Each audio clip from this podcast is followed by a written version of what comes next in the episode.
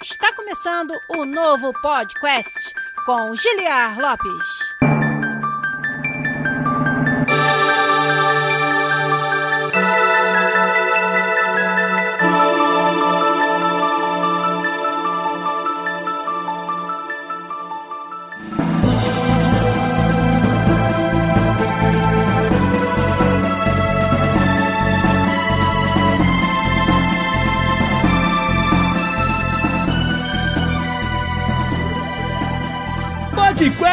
Da área, galera! Estamos de volta mais uma vez desse que é o único podcast onde você conversa em português com profissionais da indústria de games internacional. Eu sou Giliar Lopes, designer dos games da série FIFA aqui na Electronic Arts em Vancouver, no Canadá, trazendo para vocês nesse domingão quase segundão mais um podcast aqui com a nossa galera no Twitch, twitch.tv barra podcastbr, que hoje invadiu aqui o nosso canal em peso, porque eu tinha divulgado que o assunto essa semana ia ser a guerra dos consoles na nova geração. Agora que nós já sabemos praticamente tudo que tem para saber sobre os novos consoles, a gente vai falar aqui no podcast sobre um apanhado geral, lembrando aí dos últimos anúncios que a Sony fez para o PlayStation 5 essa semana que passou, e nesse apanhado geral a gente vai tentar responder a pergunta: quem está mais bem posicionado, mais bem preparado para vencer no mercado de games da nova geração?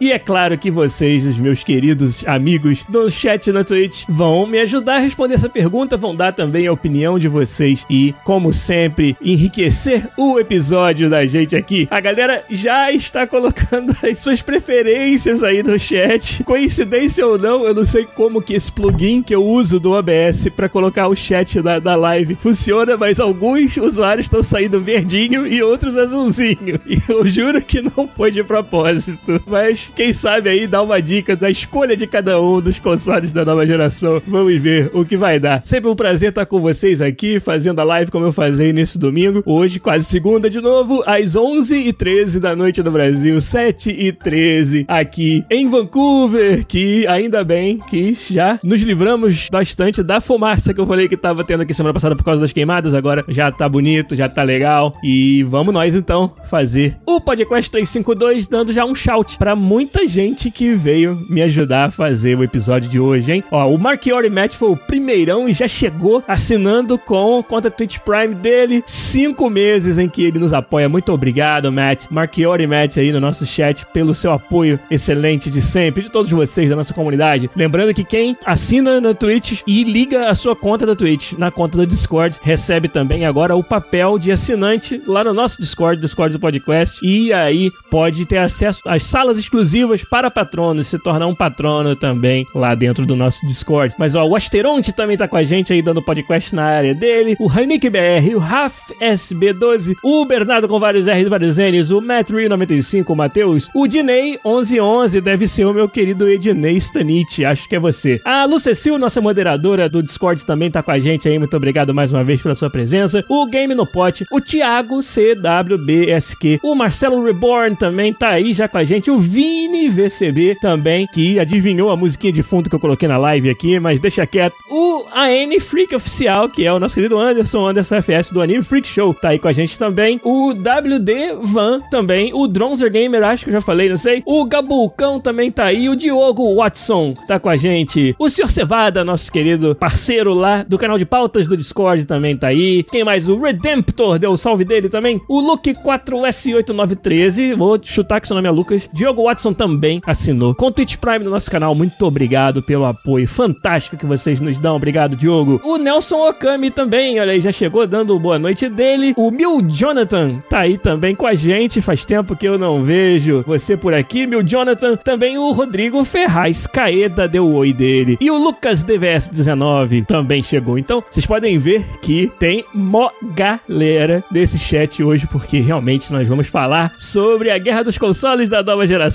O Thiago Hardcore também chegou aí, nosso ouvinte, um dos mais antigos que eu conheço aí pelo seu nick do podcast. Então, vamos lá aproveitar que a gente tem quórum, né? Hoje a gente tem mó galera acompanhando e vamos fazer um episódio falando tudo sobre a guerra dos consoles da nova geração. Vamos começar. Música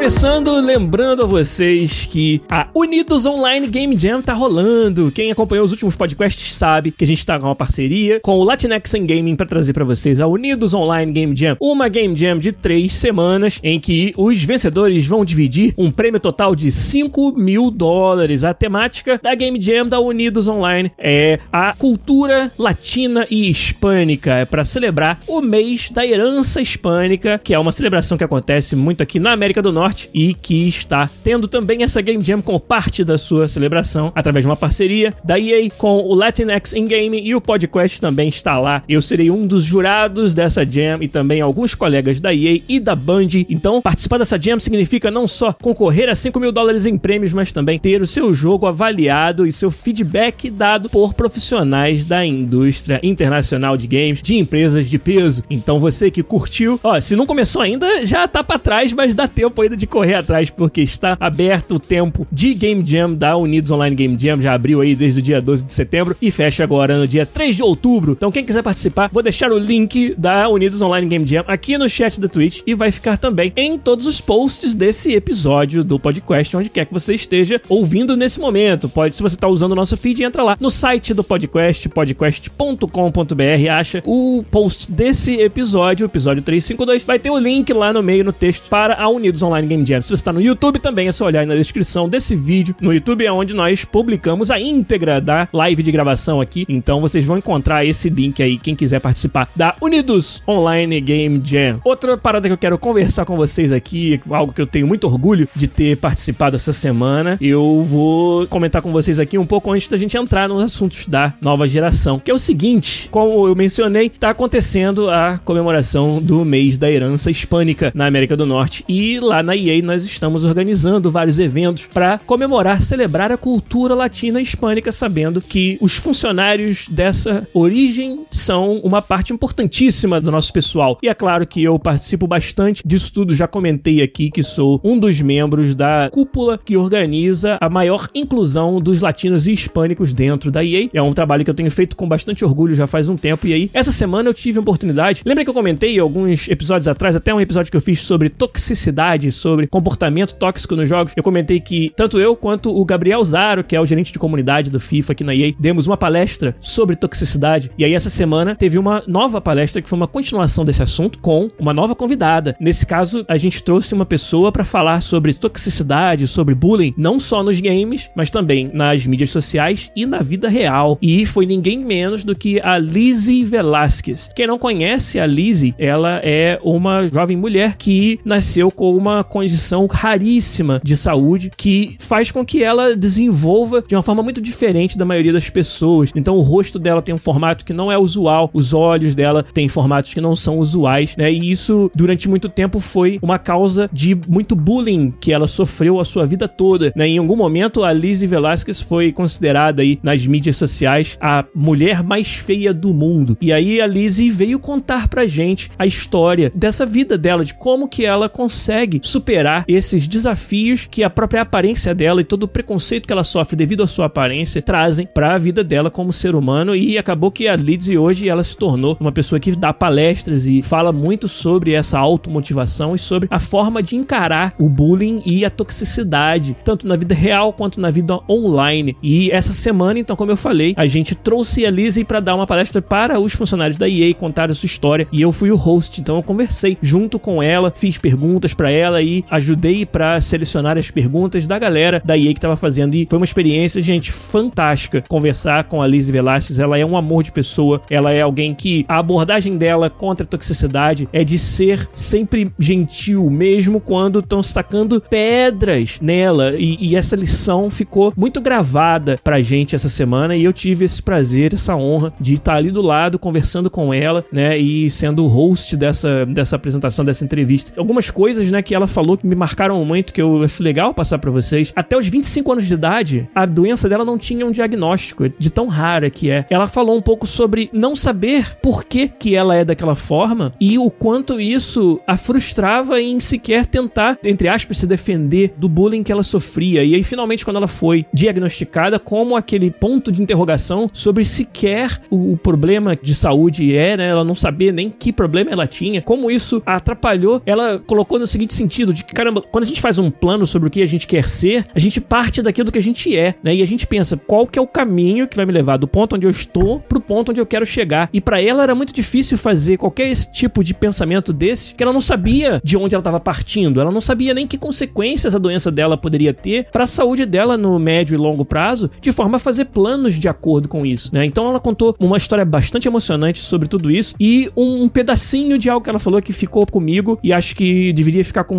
vocês também se eu puder transmitir. É claro que eu não sou a Liz e não tenho a habilidade que ela tem de emocionar durante o discurso dela, que isso que ficou muito evidente lá na nossa palestra, mas uma coisa que ela falou, cara, que ficou muito marcado para mim, né? Recentemente, o mais recente episódio de bullying que ela sofreu online foi uma brincadeira no TikTok, brincadeira entre aspas, né? Onde os pais pegavam uma foto ou um pequeno vídeo de um outro site de alguma pessoa que eles consideravam muito feia ou muito diferente, né? E mostravam para um filho pequeno, digamos um filho de 6 anos, 8 anos, diziam assim: Ô filho, aqui é sua nova professora que vai começar a dar aula para você. E gravavam a reação da criança. Tipo, a maioria delas se assustava, algumas davam risada, riam da condição física da pessoa que estava sendo mostrado ali. E isso virou meio que uma, entre aspas, brincadeira no TikTok. E é óbvio que a foto da Lizzie Velasquez foi uma das que foi usada nesse prank. E aí ela falou pra gente como ela se sente quando acontece algo assim. E aí, trazendo pros games, ela fez uma ponte que eu achei muito interessante. Que ela disse: muitas vezes a gente luta para representar diferentes tipos de seres humanos nos games. Não é só pra pessoa que tá jogando se sentir representada, poder jogar com o seu personagem, mas também para que o resto do mundo possa ver que pessoas com características físicas diferentes da sua é uma coisa normal e não gerar mais uma reação de achar engraçado ou ter medo, ter aquele distanciamento quando você vê alguém, seja online, ou seja na TV, ou seja pessoalmente, que é muito diferente de você, né? Então, parte do motivo da gente ter representação de diferentes pessoas nos jogos não é só para aquela pessoa que tem aquela condição se sentir representada, mas também para que o mundo todo conheça essas condições e reconheça que seres humanos com aquelas características é uma coisa normal e que não é mais motivo nem de chacota e nem de susto. Eu fiquei com isso muito guardado para mim, porque afetou diretamente, né? Se aplicou diretamente ao que a gente faz, que é desenvolver os jogos, né? E nos lembrou que a representação dentro dos games é tão importante não só para que o jogador se sinta representado, mas também para que a gente mostre para o mundo inteiro que tudo isso é normal, né? E deve ser encarado de forma normal. Ser diferente é normal. Então, eu achei muito legal, uma experiência assim, foi um dia que eu me senti que eu ganhei XP como pessoa, só por estar perto da Liz e estar ajudando a passar a mensagem dela dentro da EA. Então, foi algo que aconteceu essa semana que eu fiquei realmente muito feliz, muito orgulhoso e queria compartilhar aqui com vocês antes da gente chegar no assunto propriamente dito do podcast hoje. O pessoal tá falando aí, ó, é que a, a Lizzie já deu um TED Talk, e é verdade, ela fez isso, e estão indicando também um filme que eu já vi com a minha esposa aqui em casa, chamado Extraordinário, né? Um filme sobre exatamente esse assunto, não vou dar mais spoiler do que isso. Tem alguns atores que você vai reconhecer, né? E o roteiro desse filme e a apresentação deles são fantásticos. A galera tá falando ali, ó, esse é de chorar. Chorei igual uma menininha. Exatamente. Então, eu também e a minha esposa também. Então, recomendo o filme extraordinário e recomendo procurar a Lizzie Velasquez aí nas interwebs, quem quiser conhecer um pouquinho mais da história dela, das palestras que ela dá. E para mim foi uma experiência fantástica, como eu falei. Mas, voltando agora pro assunto principal, antes da gente começar a falar sobre a guerra dos consoles da nova geração, e a gente vai dar alguns avisos. E antes dos avisos, o que, que eu sempre faço? Eu deixo uma pergunta para vocês aqui no chat responderem e a gente lê suas respostas depois dos avisos. Então, pergunta vai ser a seguinte: o que vocês acharam dos anúncios da Sony no showcase do PlayStation 5 essa semana? Essa é a primeira pergunta. Então, falem o que, que vocês acharam. E quem que vocês acham que ganha a guerra dos consoles da nova geração? Aí, agora eu quero ver. Quero ver quem que vai dar nesse chat aí. Por favor, se mantenham civilizados. Como eu brinquei lá na frente, ó, tem gente que o, o usuário tá verdinho, o outro tá azulzinho aqui na live. Então, vamos ver se vai bater com as respostas de vocês. Então, deixem aí. O que, que vocês mais curtiram no anúncio da Sony? E também quem vocês acham que vai ganhar a guerra? A gente vai pros avisos e na volta vamos ler as suas respostas. Os avisos de hoje são aqueles que vocês já conhecem, lembrando a todo mundo que tudo que a gente faz aqui é bancado, é financiado pelo amor da nossa comunidade, que manda pra gente muito amor e manda de vez em quando também um dinheirinho via Patreon e via PicPay ou via assinatura no Twitch usando sua conta Twitch Prime. Essas são as três maneiras que você pode fazer para garantir que toda semana a gente possa vir aqui e trazer conteúdo diferenciado, conversa com desenvolvedores e análise da indústria de games do ponto de vista de profissionais que falam português e trabalham na indústria internacional dos videogames. É isso que você encontra aqui no podcast. Além do que, você encontra vários formatos. Você encontra lives no Twitch, você encontra a íntegra da live de gravação no YouTube para que você possa acessar a hora que você quiser. Então, tanto no YouTube nós somos Podcast BR, quanto no Twitch também somos Podcast BR. E a cereja no bolo, o formato recomendado para consumir nosso conteúdo, obviamente, é o formato podcast no nosso feed. Então entra aí no podcast.com.br, ali do lado direito tem botãozinho do feed RSS ou mais fácil ainda, vai no seu agregador de podcast favorito, vai no seu Spotify. Nós estamos em todos eles. Procura podcast lá, você vai ver o logotipo com a, os bonequinhos nossos aqui, ó, nossa carinha e o logotipo laranja do podcast, você já vai saber que você tá no canal certo. E esse conteúdo no formato todo limpinho, sem as gaguejadas, sem as respiradas do seu host aqui, ele é formatado, editado e trilhado de forma magistral pelo nosso querido editor Zabuzeta, o melhor editor de podcast do Brasil. E para bancar esse trabalho, bancar todos os outros custos aqui do nosso canal, é que você pode nos ajudar sendo um patrono no patreon.com/podcast ou no picpay.me/podcast. Ou ainda, se você não puder ser um patrono, ajudando com uma assinatura usando a sua conta Twitch Prime no Twitch. Tudo isso aí são elementos fundamentais para que a gente possa continuar trazendo esse conteúdo para vocês. Então, muito obrigado a todos os nossos patronos, todos os nossos assinantes na Twitch. E vocês são demais, vocês estão sempre ajudando a gente. Preciso que vocês continuem fazendo isso para que a gente possa continuar trazendo esse conteúdo para vocês. Obrigado agora, hein? Eu pedi resposta pra minha pergunta e vocês conseguiram, rapaz, quase que quebrar o chat aqui. Vai ser difícil ler a resposta de todo mundo. A galera usando aquela feature da Twitch de destacar o comentário pra poder chamar minha atenção. Então vamos ver aqui o que vocês falaram. Ó. O Rafael Kennedy só falou Sony wins.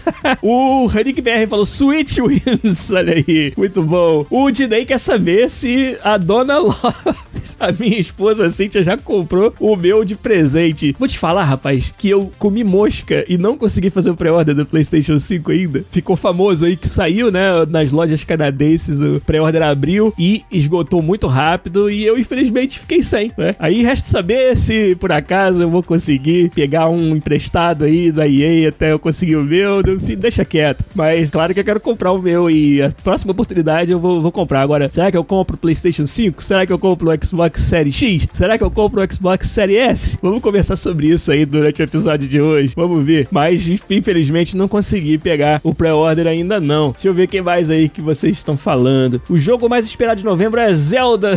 Felipe GFO falou. E aí, Felipe, tudo bem? O WD Van falou SW Wins. Será que ele tá falando de Star Wars? Não sei. O Baduco achou anúncios confusos e medianos. Não curtiu os anúncios da Sony, olha aí. O The USO 1997, The Uso, falou: Cheguei de paraquedas, mas Sony leva de novo. Olha aí. Ele não quer saber se o pato é macho. Ele quer um ovo azul. Deixa eu ver quem mais. Zelda 2 vai dominar pro WD Van. O Sr. Cevada falou: Rest in peace, Xbox. Hip Xbox. Ah, o WD Van falou que o Switch, SW é Switch. Então tá certo. Eu que sou burro. Dronzer Gamer falou: Gostei que a Sony não se desesperou para tentar imitar a Microsoft. E aí eu pergunto pra você, Dronzer Gamer: será que ela poderia, se ela quisesse, ter imitado? Ou será que a Microsoft fez de um jeito que a Sony não tinha como imitar? Vamos ver. O Lucas DVS19 falou: God of War Ragnarok pro ano que vem me fez gritar What? Quero muito. que mais? O Marcelo Reborn fala que a Sony ganha só porque tem um Demon Souls. Olha aí. O Thiago Hardcore achou que a Sony, os anúncios foram meio meh, diz ele ali. Drones Gamer falou: que pena da Microsoft, ela se esforça tanto, mas vai ficar em segundo novamente. O Bill Jonathan falou: cara, de longe Sony, muito bonito tudo, é de brilhar os olhos. Esse daí curtiu os jogos exclusivos da Sony. O Thiago CWSQ falou: no início do anúncio do God of of War, por um instante achei que era um novo Elder Scrolls. Pô, mais um?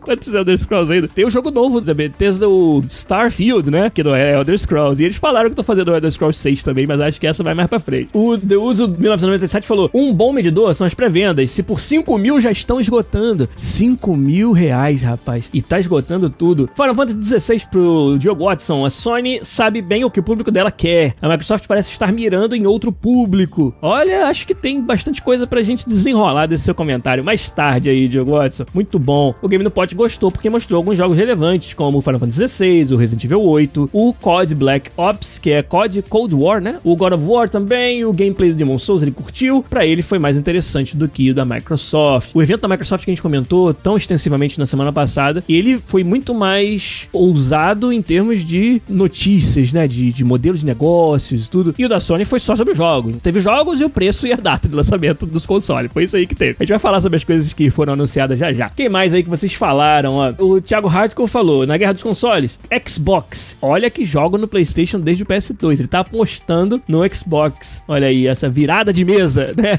Eu sou torcedor do Fluminense, entendo bem disso aí. A virada de mesa é a aposta do Thiago Hardcore. Vamos ver quem mais. O Diney falou, ainda não foi anunciado aquele exclusivo por nenhuma das empresas. Porra, não, cara. Qual outro exclusivo que tá faltando? Fala aí. Mas do pouco que saiu, a Sony com Spider-Man Horizon está na frente. O Asteronte falou, quem organizou a apresentação da Sony deveria estar bêbado. Não vi tanto erro junto. Mas algumas coisas, como Final Fantasy XVI, fazem valer muito a pena o evento. Acho que o PS5 é o melhor console, disse o Bernardo. A Sony tem os melhores exclusivos e o preço da versão digital ficou convidativo. Porém, em tempos de pandemia e de crise econômica, esse hobby parece estar um pouco caro, tanto console quanto jogos. Assim, nesse cenário, Série S e Game Pass poderão ganhar um bocado do público mais casual e menos hardcore. Bernardo, tinha que ter te convidado para fazer o um episódio, né? Mas tudo bem. Vamos falar sobre isso aí, sobre o quanto minha opinião se parece com a sua. Acho que a Sony vai levar, disse o WD Van. Exclusivos e Xbox são muito fracos. Ele acha que os exclusivos da Sony são bem mais fortes. God of War só em 2022 e olha lá, disse o Baduco. Apesar deles terem dito que era 2021. Mas ele não acredita que vai sair. Eu gostei do Spider-Man do Demon Souls, disse o Matheus. Mas achei mediano. Subiu de patamar com o God of War no final. Faltou o Fifinha, ele disse. Mas Fifinha, todo mundo sabe, né?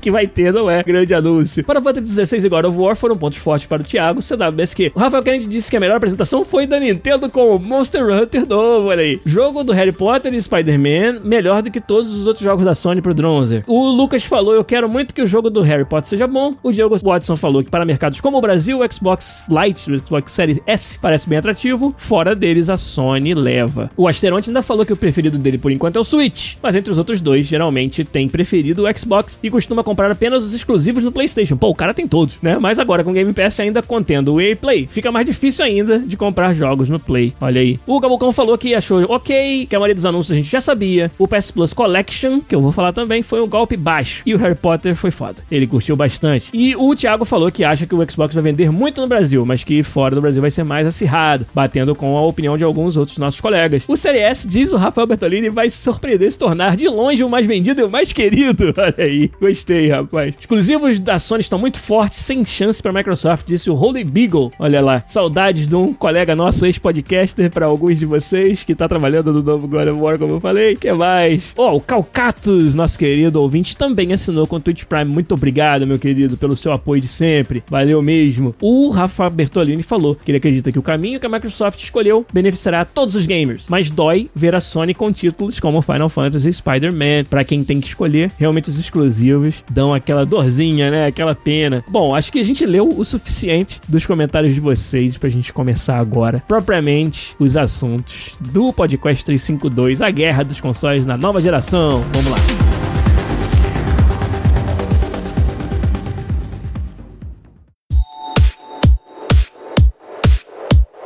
Vamos lá. Primeiro vamos falar sobre os anúncios da Sony. Afinal de contas, eles acabaram de acontecer. Foi no PS5 Games Showcase, né? O showzinho de jogos do PlayStation 5 que a Sony anunciou, que a Sony mostrou pra gente na última quarta-feira da semana passada. Os meus destaques do PlayStation 5 Showcase. A PS Plus Collection. Sabe um problema que acontece nas novas gerações, assim, com frequência? Tu compra um console novo, poderoso e tem pouco jogo. Porque é difícil para os desenvolvedores lançarem os jogos na data de lançamento de um console novo. Como eu já contei várias vezes aqui, a gente fica sabendo com muita antecedência sobre esses consoles. A gente tem as máquinas no nosso escritório, versões em desenvolvimento delas. E muitas vezes, como aconteceu nessa transição de geração, a gente recebe um primeiro protótipo de dev kit, né? Dev kit é o nome que a gente dá pro aparelho que finge que é o console, né? Ele é um console por dentro, mas por fora ele é uma caixa, ele é totalmente diferente. Então a gente recebeu dev kits essa, nessa geração que foram totalmente obliterados daqui a três meses. Por exemplo, pode ter sido a Microsoft ou a Sony, não tô nem dizendo, mas por exemplo, digamos que fosse a Microsoft, manda o dev kit pra gente em, sei lá, é, deixa eu fazer as contas aqui, março de, vamos dizer, 2019. Vamos supondo aqui, não é nada de verdade. E aí chega em junho, eles falam: Ó, sabe aquela caixa que a gente mandou para vocês? Joga fora, não vai funcionar mais. Vou mandar nova caixa, porque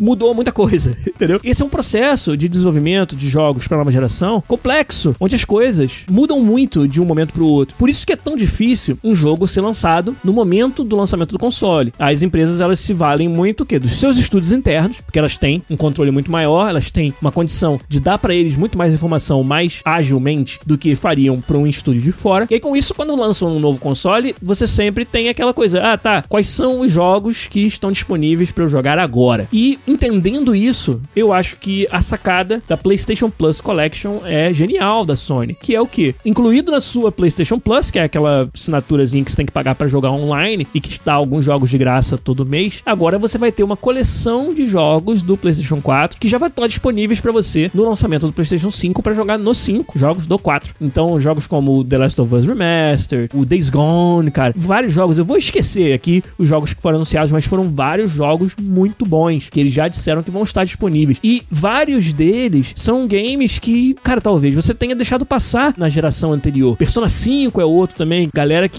não jogou o Persona 5 vai ter a oportunidade de jogar esses jogos, ou seja, mais valor adicionado à sua compra do seu novo console, porque você vai ter a oportunidade de revisitar alguns jogos da geração passada que você não jogou. É claro, nada disso substitui jogos da nova geração, que está comprando um console novo para jogar coisas novas, para jogar coisas que não eram possíveis. Então é importantíssimo você ter os jogos no dia do lançamento disponíveis para isso. Mas se você esgota todos os jogos que você tinha, a PlayStation Plus Collection, na minha opinião, é uma excelente sacada para que você possa ir aproveitar e revisitar alguns jogos da geração do PS4 que você pode não ter tido a oportunidade de jogar. Isso aí eu achei muito legal. É o fato de estar disponível no dia do lançamento do PlayStation 5, ela tá pensando nesse problema que é um problema que sempre acontece nas transições de geração, comprar o um console novo e não ter muita coisa para jogar. Então eu curti bastante, achei que é bem legal e vai para mim pelo menos vai ser uma oportunidade de jogar alguns jogos da geração PlayStation 4 que eu não tive tempo ou oportunidade de jogar, enquanto a gente espera mais jogos da geração PlayStation 5 irem saindo e aí sim a gente fazer essa transição por completo e esquecer que o PlayStation 4 existiu um dia, né? que não vai acontecer, mas tudo bem. Outros destaques do showcase da Sony. Vocês falaram aí do Final Fantasy XVI, muito interessante. Parece um Final Fantasy mais fantasia. Se você comparar com o 15, por exemplo, eu achei que o 16 tá muito mais na linha da fantasia realmente e é muito difícil você julgar um Final Fantasy por um trailer, principalmente que mostra só um pouquinho de jogabilidade, bem pouquinho, né? Na verdade não mostrou ele sendo jogado, foi uma montagem e muita história, história, história, cinemática, cinemática, mas fica difícil a gente julgar sem ter jogabilidade dele. Então, gostei do fato de que ele existe, né? Acho que tava na hora mesmo deles mostrarem alguma coisa de um 16. O Lucas Ramos 57 até falou ali, ó, vou ser polêmico, mas o 16 tava com um estilo meio genérico. E isso pode até ser, mas eu pelo menos achei que, vamos dizer, o, o setting, né, o, a ambientação do Final Fantasy 16 tá muito mais pra fantasia, com muito mais elementos dos jogos fantásticos que a série sempre teve. Por exemplo, você comparar um Final Fantasy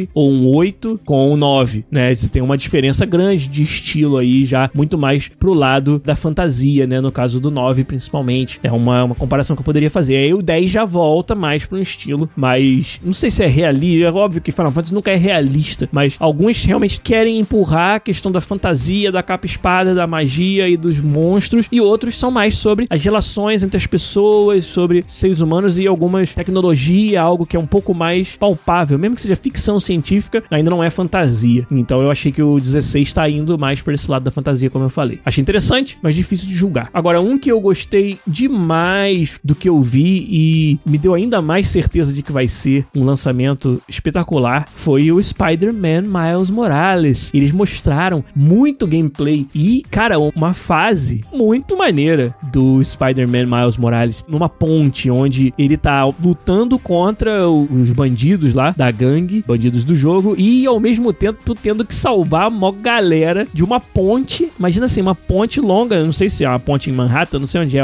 mas cara, a ponte está quebrando por completo, se desintegrando e o Spider-Man tentando salvar todo mundo e ainda lutar. Uma coisa que eu notei que eu gostei demais na jogabilidade do Miles Morales é como tem verticalidade. O estilo de luta dele comparado com o Spider-Man do Peter Parker do primeiro jogo, ele é mais vertical ainda, né? O Peter Parker, o Spider-Man primeiro tinha golpes em que você subia, descia, jogava os inimigos pro alto, mas o do Miles Morales, cara, parece que ele tá o tempo todo meio que, entre aspas, voando, sabe? Muito maneiro e diferente, assim, eu achei foda demais. Eu achei que a gente vai reaprender um pouco a lutar no Spider-Man, coisa que eu tava com medo de que um novo jogo fosse meio que ser mais do mesmo, né? E ficar chato. Mas acho que o time deles é muito antenado e sabe que precisa inovar, que precisa de um, uma variedade maior no combate. Eu gostei bastante disso que eu vi. E o Miles Morales é um jogo que eu vou querer pegar assim que ele estiver disponível também. Tá bem empolgante, assim. Cara, porra, Spider-Man no ano passado foi muito foda. Então, eu tô muito feliz que o Miles Morales vai acontecer. Quando a gente falou dos anúncios da Sony na última conferência que eles tinham feito, teve um jogo que eu falei que foi o destaque máximo para mim, que me realmente ganhou aquela apresentação. E nessa apresentação, que foi na semana passada, a gente viu mais desse jogo. A gente viu uma sequência até longa de gameplay. Quem aí no chat sabe que jogo eu tô falando? Eu estou falando de Demon Souls. É claro, o Demon Souls, cara, que oportunidade de pegarmos o primeiro jogo da série Souls, que foi super difícil para todo mundo aproveitar e que eu confessei aqui já que não passei nem do primeiro hub, não consegui descobrir o que fazer. Foi uma época onde jogos Souls não existiam, né? Foi o primeiro. E eu, principalmente, não sabia como que funcionava esse gênero ainda. Meio que foi um jogo que eu peguei,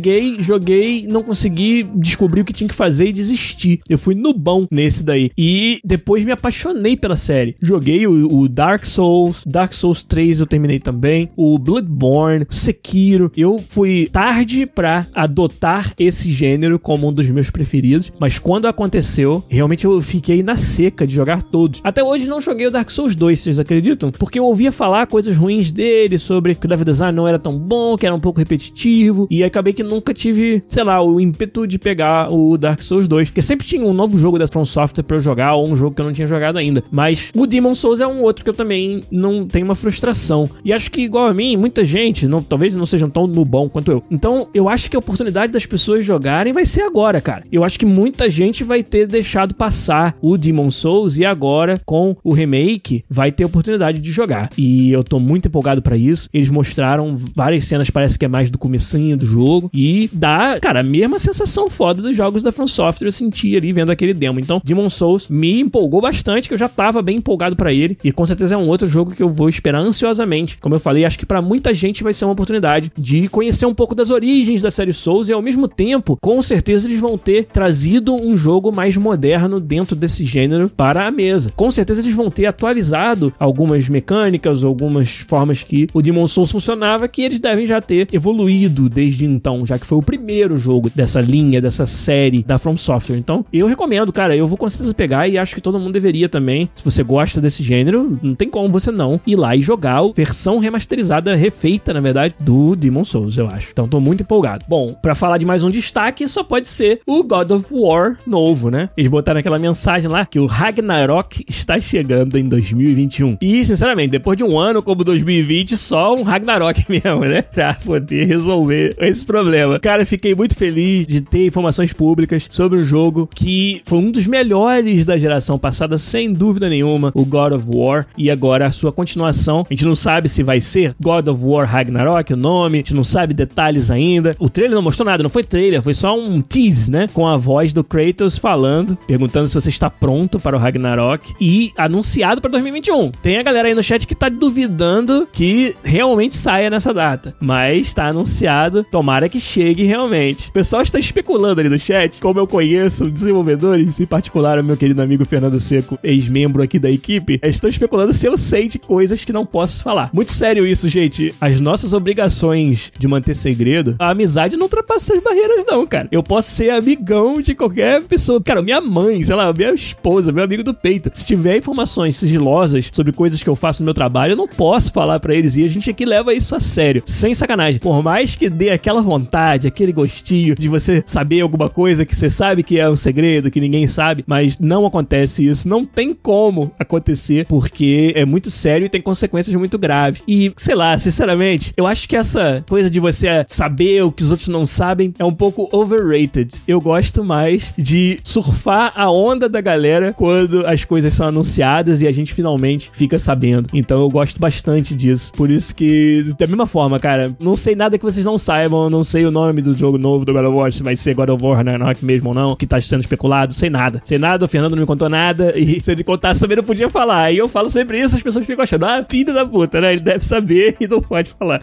então, deixa quieto aí essa história. Mas vamos lá. A última grande coisa que foi anunciada pela Sony e que nos leva para conversar mais sobre a guerra dos consoles é o preço e a data de lançamento das duas versões do PlayStation 5 que já tinham sido anunciadas: o PlayStation 5 e o PlayStation 5 edição digital. Então a Sony anunciou 499 dólares para o PlayStation 5, que é o mesmo preço do Xbox Series X, e 399, 100 dólares a menos do que a versão com disco vai ser a versão digital do PlayStation 5. E, como muita gente notou, obviamente, 100 dólares a mais do que o preço do Xbox Series S, com aquela grande diferença de que o PlayStation 5 edição digital é um console com as mesmas capacidades, é um console no mesmo patamar de processamento gráfico, de memória, tudo que representa o poder de processamento, o poder de representação dos jogos é igual no PlayStation 5 digital para o PlayStation 5 que tem mídia física. A diferença é realmente no drive de disco e o fato de que aí você fica preso ao download dos jogos apenas na versão digital. Pensando nesse sentido, é um preço muito convidativo, é muito competitivo o preço da edição digital do PlayStation 5, né? E ele é o console da nova geração de potência máxima mais barato. É o PlayStation 5 devido à sua versão digital. Agora, se para você não importa a potência máxima, como a gente falou na semana passada, se não importa o output 4K nativo e sabendo que o console, que é o Xbox Series S nesse caso, vai sim rodar todos os jogos da nova geração, talvez com algumas features, com alguns visuais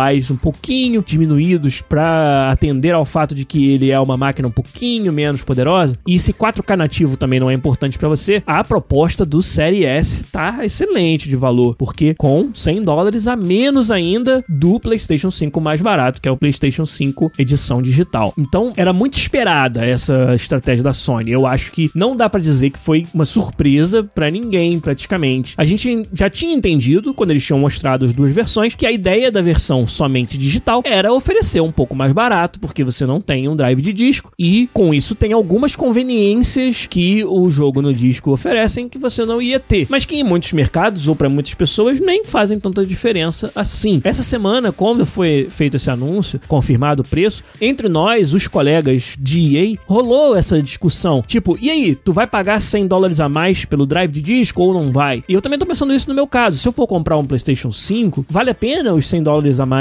pelo disco? Aí eu penso que a gente ganha muitos jogos de presente da EA no formato disco. Então talvez para mim cabe valendo a pena comprar o PlayStation 5 com disco. Mas fora isso, eu não costumo mais comprar jogos no disco na loja, por exemplo. Então para isso não faria muita diferença. Mas lá na EA até quando a gente precisa fazer pesquisas, ah, eu tô fazendo uma feature de presentation do FIFA que eu ouvi dizer que, sei lá, no, é, no Jedi falando, não, esse é um jogo da EA, nem conta, porque jogo da EA eu consigo fácil. Mas que eu ouvi dizer que no novo COD tem uma feature de presentation que eu quero conhecer melhor, jogar com ela, porque a gente tá pensando em algo parecido pro FIFA. Se eu tiver essa justificativa, a EA me dá uma cópia do novo COD se eu pedir, né? Isso, claro, para quem é designer, para quem é produtor, né, para quem tá num cargo em que esse trabalho faz diferença. E geralmente, quando isso acontece, eles te dão uma cópia física. Eu não sei se o fornecedor deles é mais barato comprar em disco e tal. Cara, só isso já pagaria para mim a diferença dos 100 dólares para ter a versão em mídia física do PlayStation 5. Se eu for comprar o PlayStation 5, né? O Xbox teria que ser o Série X para ter o disco, né? Então, muito interessante, apesar de não surpresa, o anúncio da Sony. E aí, com isso, eu acho que esses eram os últimos pedaços que faltavam dos seus anúncios pra gente poder ter condições de analisar por completo essa guerra dos consoles agora, nas vésperas praticamente do lançamento. As datas também, muito interessante, que o Xbox foi anunciado para 10 de novembro, o PlayStation 5 foi anunciado para 12 de novembro na América do Norte, 19 ou 16, tem uma data de alguns dias à frente para a Europa também. E vocês vão vão me perdoar, mas eu realmente não sei se já foram confirmados os dados, tanto data quanto preço, no Brasil. Então, queria que vocês até me falassem aí se vocês estão sabendo de alguma coisa que eu não estou sabendo. Mas os anúncios da Sony foram esses, né? E agora a gente pode falar sobre o que, que a gente acha dessa guerra dos consoles.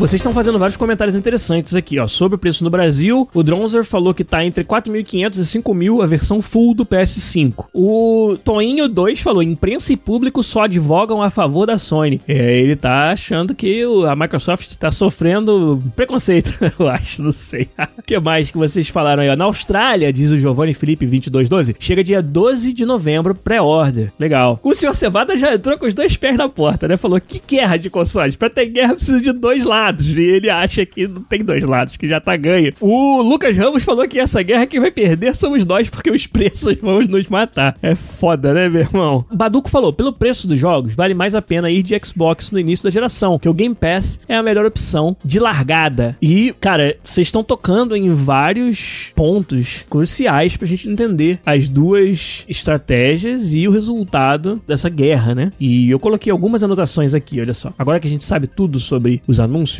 eu acho que quando você tem um mercado onde um tá liderando e o outro tá um pouquinho atrás, é bem provável que aconteça o que vai acontecer nesse caso, que é quem tá na frente não vê motivo para mudar a sua estratégia. E isso algumas vezes pode significar você vai manter a sua posição, mas outras vezes pode significar que você tá dando oportunidade para que o seu concorrente seja mais ousado, mais inovador e tome a dianteira através de uma estratégia mais ousada, como eu falei. E eu enxergo exatamente exatamente isso acontecendo nesse momento. A Sony, com uma estratégia mais conservadora, apostando nos exclusivos com muita força, contando que, no final das contas, as pessoas não vão querer ficar sem jogar Spider-Man Miles Morales, God of War novo, Horizon Forbidden West, que é o novo Horizon, todos os seus outros exclusivos, os jogos da Naughty Dog, os Uncharted, o Last of Us, seja lá o que for que vier pela frente, a Sony está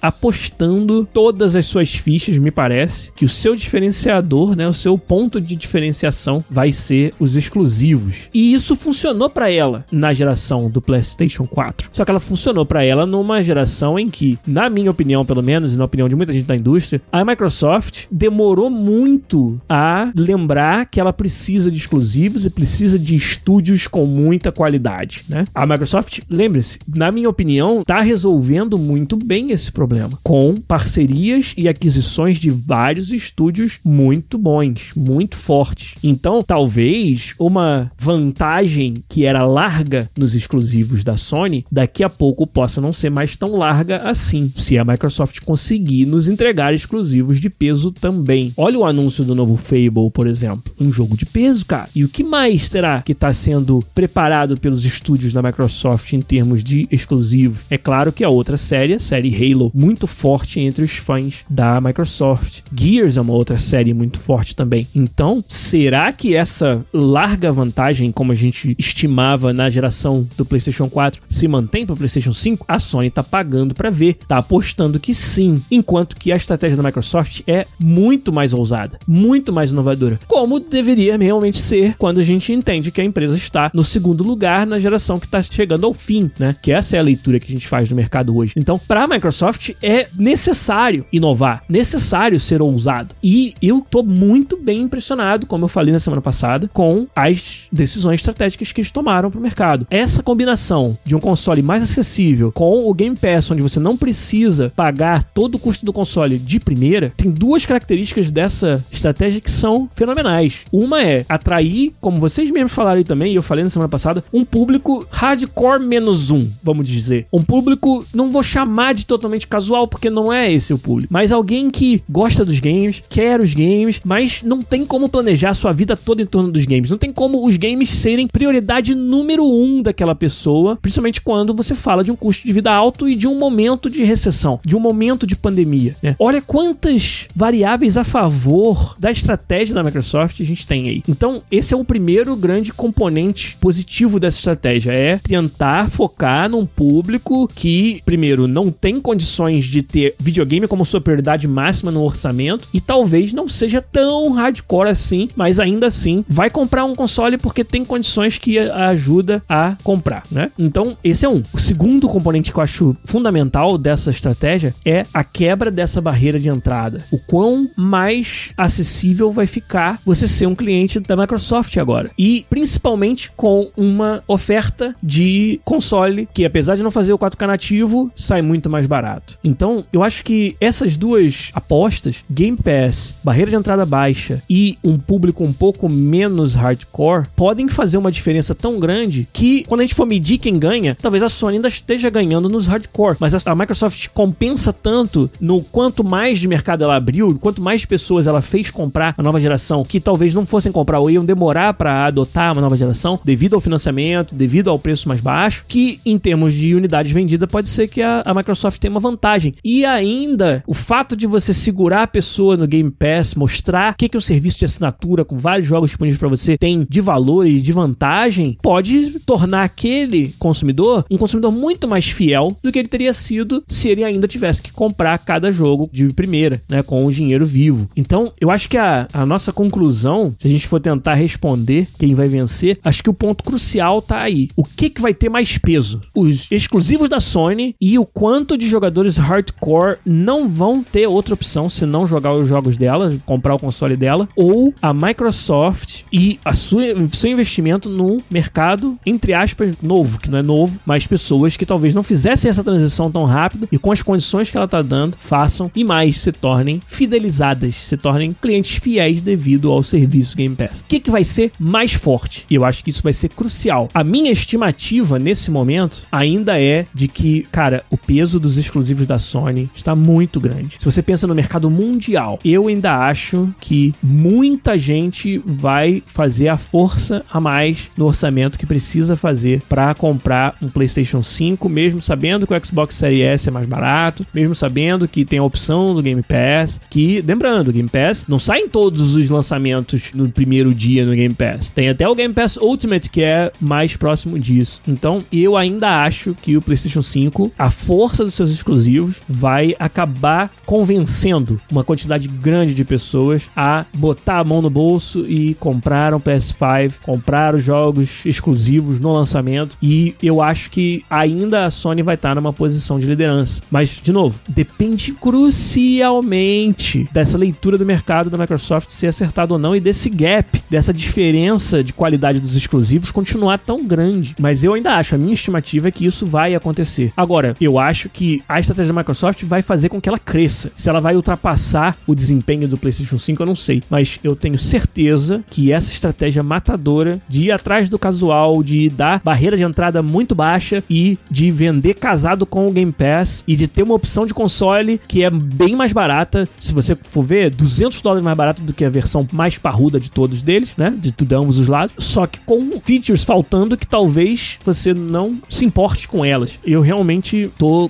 curiosíssimo para ver essa briga. Falei o que, que eu acho que vai acontecer, mas mesmo assim vai ser muito interessante. E vocês estão falando muito aí no chat de um terceiro challenger que parece que a gente tá ignorando completamente, que é o Nintendo Switch. Agora, quando a gente fala de nova geração, o Nintendo Switch não é nova geração. O Nintendo Switch é a geração passada, a não ser que a gente fique sabendo muito em breve de alguma novidade aí que eu não sei se vai acontecer. E se eu soubesse, não poderia falar, é sempre chato falar isso. E o Switch? E a Nintendo? Como é que fica nisso tudo, cara? Eu acho que a gente não pode esquecer dela. Quando a Nintendo decidiu lançar um console híbrido entre portátil e console, ela se colocou num patamar diferenciado nessa briga. Já por definição. Porque o console dela faz coisas que os outros nunca vão fazer, que é ter a tela pequena para você jogar onde você quiser, pegar e levar. Cara, eu tava de férias, né, duas semanas atrás e tal, e uma das atividades que a gente decidiu fazer, o dia tava bom e tal, a gente decidiu fazer um piquenique. Fomos num parque bem bonito aqui, todo verdinho, gramado, levamos nosso cachorrinho e fomos fazer um piquenique. Eu levei o Nintendo Switch, cara. Enquanto minha esposa tirava as fotos dela, fazia as coisas que ela queria fazer, postava lá no nosso Insta. Eu fiquei jogando. Fiquei jogando XCOM 2, fiquei jogando Into the Breach. No piquenique eu tava jogando jogos AAA. Sabe o que é isso? Só o Nintendo Switch me dá essa oportunidade. E sem falar que a Nintendo continua investindo pesado nos seus IPs de sucesso. Mario, Zelda, Metroid. Então, o Switch ele sempre vai ser, na minha opinião, o segundo console de todo mundo. Mas a guerra, eu acho que ela é ganha ou perdida no sentido de qual vai ser o primeiro console de todo mundo. Principalmente na próxima geração, que o Switch não é um console de próxima geração. O Diogo Watson falou: aproveita um piquenique da próxima vez. Eu, olha, foi o melhor piquenique que eu já fiz na minha vida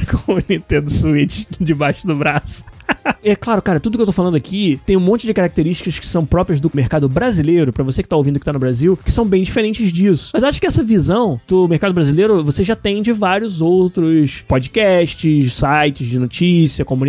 Aqui eu tento sempre trazer, até porque eu não entendo muito do mercado brasileiro, né? Eu sei porque eu convivo, porque eu tenho amigos, eu tenho família, eu tenho vocês, que a gente tá sempre trocando ideia sobre ele. Mas você pode ver que eu nem sou o mais atualizado sobre o mercado brasileiro. Então fica difícil dar uma opinião mais balizada pro Brasil. Por exemplo, falar que o Nintendo Switch é o segundo console de todo mundo, sendo que no Brasil é um absurdo de caro ainda para comprar o Switch, é algo um pouco estranho, né? É diferente da realidade no Brasil. Mas fora, principalmente no que a gente chama de primeiro mundo, Europa, América do Norte, Austrália, Japão. No Japão, o Switch deve ser o primeiro console de todo mundo, né? Falar a verdade. Mas no resto do mundo de primeiro mundo, o Switch é o segundo console de todo mundo, cara. É muito comum você ter um dos dois entre Xbox e PlayStation e o Switch, sabe? Aqui em casa é um exemplo que eu tinha um Xbox One. Na época que eu vi que não tinha mais grandes jogos exclusivos, eu tinha o meu PC que podia jogar jogos exclusivos da Microsoft. E os jogos exclusivos da Sony estavam muito melhores e eu precisava fazer um caixazinho aí. Eu vendi o meu Xbox One. Foi na época que saiu o Switch. Vendi o Xbox One e comprei o Switch. E, sinceramente, não me fez tanta falta o Xbox One, principalmente pelo fato de eu ter um PC, né? E vamos ver se pra próxima geração que eu vou fazer. Eu tô na dúvida ainda. Eu tentei fazer o pré-order do PlayStation 5 aqui no Canadá, mas já tinha passado. Então eu acho que eu vou tentar de novo na hora que sair. Então eu acho que a nossa conclusão é por aí. E aí queria que vocês me falassem quem vocês acham que ganha a guerra da nova geração e qual vocês vão comprar, que é diferente. Você pode gostar do Xbox, querer o Xbox e dizer que vai comprar o Xbox, porque é o que você vai comprar, mas ainda assim achar que o PS5 ganha. Então responda aí, quem ganha e qual vocês vão comprar. Mas como eu tava falando, eu acho que vai dar Sony se a gente comparar o número de unidades vendidas, porque eu acho que os exclusivos vão ser muito fortes. Eu acho que vai dar Sony e eu acho que vou de PS5 para começar, que eu acho que não vou poder ter os dois. Mas eu acredito muito no crescimento da unidade de negócio Xbox. Acredito muito. E outra, outra coisa que eu esqueci de falar e que faz muito sentido. Duas coisas que eu esqueci de falar, ó, lembrei agora. Uma é, na hora que eu tava falando do Xbox, da estratégia que eu falei que tinham dois componentes, assim, matadores. O segundo, eu acabei esquecendo de falar exatamente o que, que era, que é a Xbox, a Microsoft trouxe características que a Sony não consegue imitar, nem que ela queira, que é o serviço de assinatura, que é algo que a Microsoft já tem. A Sony pode até inventar um daqui para frente, mas a Microsoft já tem o Game Pass. Game Pass já faz sucesso. Então, atrelar sua estratégia de financiamento a um serviço que o concorrente não tem atualmente foi genial. E a outra coisa que a Sony não consegue imitar é a oferta de uma versão mais barata do seu console, muito mais barata, porque ela vai ser feita de forma mais econômica. Então, a Microsoft, para ter o Series S, ela tá planejando e executando isso há muito tempo. Como eu falei na semana passada, nós que somos desenvolvedores, óbvio que a gente tinha que saber disso há muito tempo. E da Sony a gente sabia que não ia ter há muito tempo. Eu até dei uma escorregada semana passada, não sei se quem percebeu, mas falando sobre o Xbox, eu falei isso, que a Sony não ia conseguir competir com a ideia do Xbox Series S. E nas entrelinhas, o que, que eu tava dizendo ali? Que eu sabia que não existia um PS5 Series S, que não existia uma versão mais fraca e muito mais barata do PlayStation 5. E isso não tinha sido anunciado, nem que existia, nem que não. E acabei dando essa escorregada aí, mas ainda bem que ninguém percebeu, principalmente os advogados da EA. Não, tô brincando. Logo da quarta-feira a gente ficou sabendo que todo mundo já sabia, né, que a Sony não ia de uma hora para outra inventar uma versão mais barata, mais fraca do seu console. Então, esses dois foram pontos que são fortíssimos da estratégia da Microsoft, né? Então, a outra coisa que eu lembrei agora,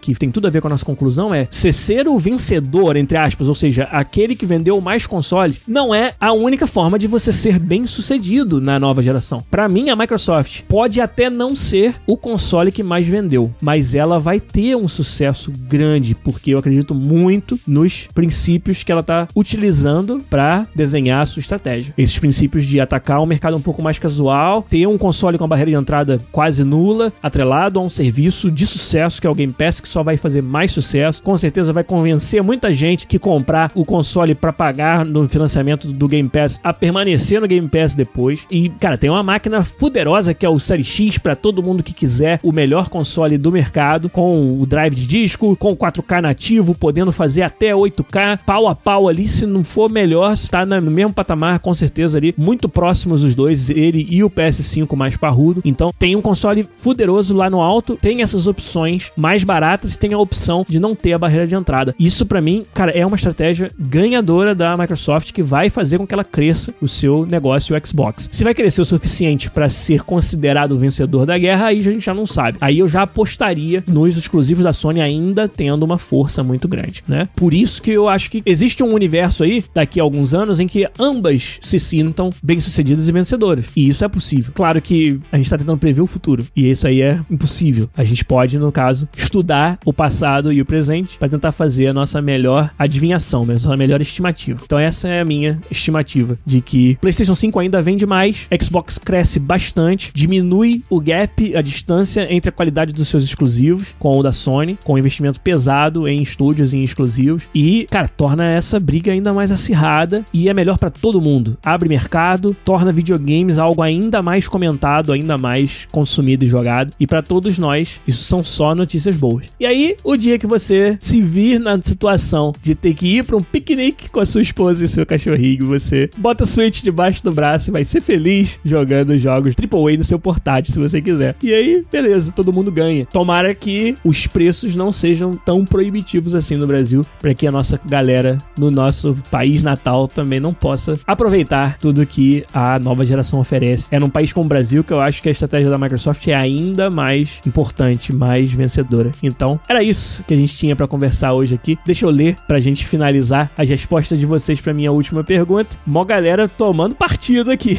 né? Vamos ver. O Rafael Kennedy vai comprar o Nintendo Switch Pro, que segundo ele eu anunciei aqui. Não é verdade isso, mas tudo bem. O WD Van falou que o PS5 já tá ganhando. O Matheus falou: PS5, comprar só quando tiver a grana. O Game do Pot falou: vendendo 5 kg de arroz que comprei há dois meses para comprar o PS5. Olha aí, porque o arroz subiu pra caralho. O Lucas Ramos falou: PS5 destrua todos, eu escolho você.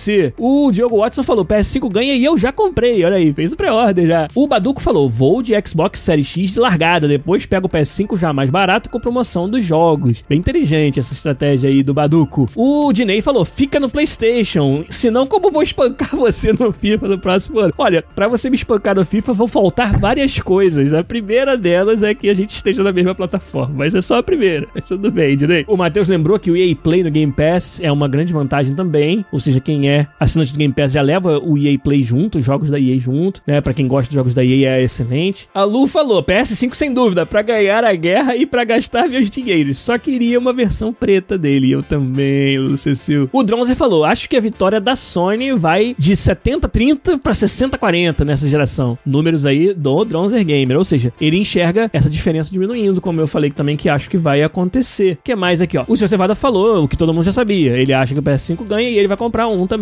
O Toinho 2 falou: difícil debater com quem já tem a mente feita. Deve estar se referindo, pelo que eu tô entendendo, aos fãs da Sony, né? Se puder, comprarei os dois. A filosofia, Microsoft lança tendência e não moda, disse o Rafael Bertolini. A Sony em breve deve aderir, mas nesse momento do lançamento da nova geração, o Série S vai demarcar seu território. Ele acredita no Série S, olha aí. O Lucas Ramos achou espertinha a Sony mostrar um God of War bem nesse momento. O Giovanni Felipe falou PS5. O Diogo Watson falou que na pré-venda já mostrou que a Sony tem mais demanda do que ela consegue atender. Isso aí vai ser um problema, hein? Demanda ainda mais que a produção dos consoles deve estar prejudicada por causa do Covid. Mas tudo bem. O Astronauta falou que vai depender muito se a Microsoft vai conseguir algumas novas IPs, alguns novos jogos, com o peso dos que a Sony tem. Mas a diferença vai diminuir de qualquer jeito. Pois é, eu também acho. Gente, muito obrigado. Hoje foi uma das lives que eu me lembro de maior participação, de maior audiência no nosso canal. Então, obrigado demais pela ajuda de vocês. A Guerra dos Consoles, a gente vai estar comentando ela aqui com vocês toda semana, cara. E com certeza tem mais surpresas aí. Tem estratégia de um que vai tentar contra-atacar a estratégia do outro. Jogos que não foram anunciados ainda, que daqui a pouco a gente vai descobrir que estão para sair no meio do ano que vem já. E vai ser demais acompanhar tudo isso e ver os games, que são essa mídia que a gente tanto ama, cada vez mais com sucesso e ainda mais agora na nova geração. Muito obrigado a todos vocês que participaram aqui. Um beijo, um abraço, um aperto de mão para todo mundo. E na semana que vem, como vocês sabem, a gente volta com mais um podcast para vocês. Um abraço, boa noite para quem tá no Brasil, bom dia, boa tarde para quem tá em qualquer outro lugar do mundo aí. E tchau!